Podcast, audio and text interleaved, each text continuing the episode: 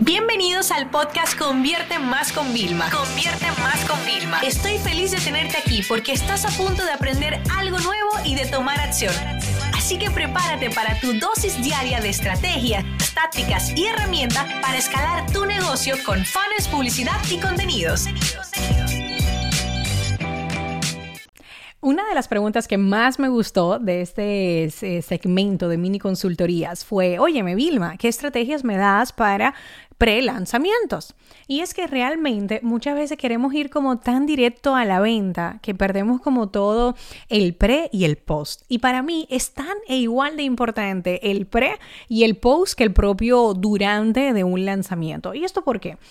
Voy a empezar desde el final. El post nos ayuda, el post lanzamiento nos ayuda a analizar qué fue lo que realmente funcionó, qué es lo que podemos mejorar, en ver si podemos agregar incluso nuevos métodos como quizás un upsell, eh, un downsell para que podamos generar todavía más ingreso.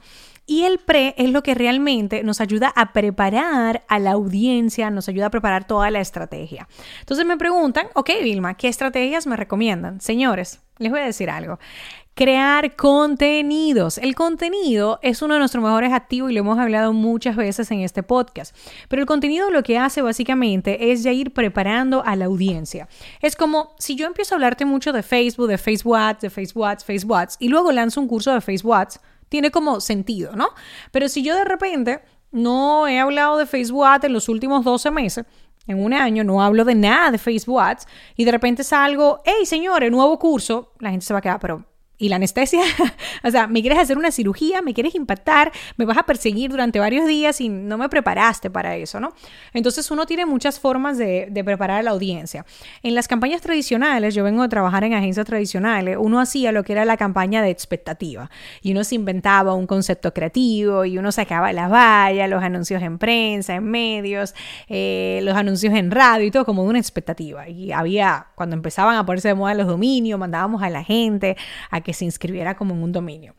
Hoy en día lo que nosotros hacemos es, por ejemplo, en negocios digitales, sacamos entrenamientos gratuitos, sacamos webinars gratuitos. En los negocios tradicionales, como por ejemplo de e-commerce, ya avisamos a la clara, vamos a sacar un nuevo producto y entonces hacemos como muchos spoilers, vamos como eh, revelando algunas cosas, que si el nombre, que si el empaque o para qué es el producto. Entonces todo esto es importante. Si tú no preparas a la audiencia tanto alrededor del producto o servicio que vas a vender como en la temática y en el entorno al que tú perteneces, va a ser muy complicado. Y si tú dices, mira, yo vendo directo y tengo resultados, imagínate, imagínate trabajando el pre en el lanzamiento. Otra cosa importante es que para vender, lo que mucha gente te dirá, no, no, haz anuncio, pero no te explican que cuando te dicen haz anuncios para vender más, es una sencilla fórmula de matemática. Cuando tú vas a vender online, tienes una pasarela de pago, ya sea una tienda online, eh, ya sea que te escriban por WhatsApp y te paguen por ahí. Y tú, para poder vender muchas, a muchas más personas, ¿qué necesitas? Que muchos más potenciales clientes te contacten y tengan interés por tu producto.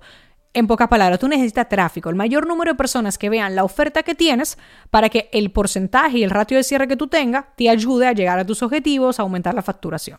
Y por eso la captación de leads, la creación de una lista de potenciales clientes es tan importante. La podemos hacer a través de email marketing, la podemos hacer a través de canales de Telegram, eh, también la podemos hacer en grupos de Facebook, donde quiera que podamos reunir a un grupo de personas en los bots de Facebook, donde nosotros podamos mandarle comunicaciones. Aquí siempre un incentivo, regalar algo o algo tan sencillo como apúntate a la lista de espera es lo que nos ayuda. En Estados Unidos, por ejemplo, el SMS marketing, los mensajes eh, privados de teléfono, telefónico de toda la vida, funcionan muy bien porque tienen una gran tasa de apertura y una gran tasa de efectividad en esto. Entonces, para mí, si tú quieres, por ejemplo, romper, prepararte, que es como nosotros estamos haciendo, eh, por ejemplo, yo me estoy preparando para Black Friday, que es uno de los mayores lanzamientos del negocio, porque sacamos unas ofertas que todo el año todo el mundo lleva esperando. En nuestro caso, nosotros nunca bajamos el precio de lo que vendemos. Entonces, nosotros lo que hacemos es que eh, yo junto 3, 4, 5 productos, inclusive productos que solo existen en Black Friday para hacer la oferta más interesante, y se venden a un precio de mucho descuento, un 50, un 60, pero todos ellos en bloque. ¿Ok? Entonces, así el que compró a un precio original un curso nunca se va a quejar.